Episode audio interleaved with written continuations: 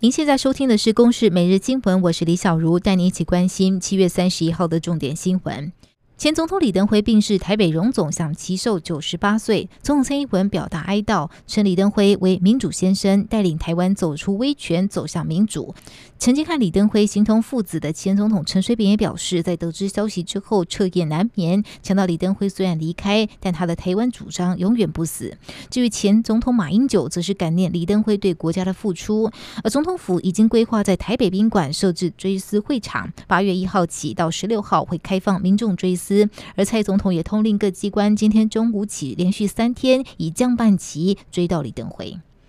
一九九九年与李登辉决裂的亲民党主席宋楚瑜今天到荣总怀恩堂向李登辉表达哀悼，提到当年担任国民党秘书长时，在李登辉的指导之下推动宁静革命，推动台湾转型开放民主。虽然有部分的亲蓝人士对李登辉褒贬不一，国民党主席江启臣今天就说，李登辉的功过就留给历史做评价。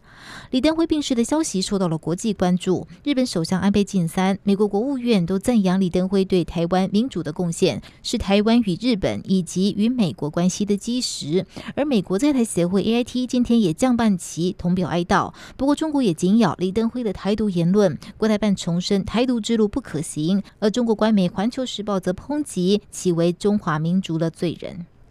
立法院传出跨党派的立委涉嫌集体贪污的重大丑闻，包括国民党籍立委陈超明、廖国栋，以及民进党籍立委苏正清和无党籍立委赵振宇，民进党前立委陈唐山，以及今年刚卸任立委的时代力量主席徐永明，都卷入了搜购经营权的争夺战以及土地开发弊案。检调同时也在涉案立委的住办查扣到可疑的现金。今天大动作展开了搜索约谈。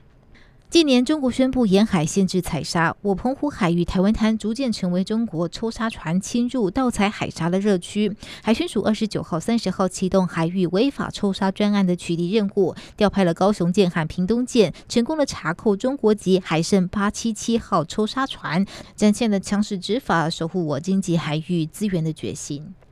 全国新冠病毒感染总数破了一千七百二十万例，超过六十六点七万人病故。疫情最严重的美国，专家预测十一月前恐怕会超过二十三万人死亡。而日本重大疫区东京都三十一号的确诊超过了四百例，东京都知事小池百合子就提出感染扩大特别警报。以上由公视新闻制作，谢谢您的收听。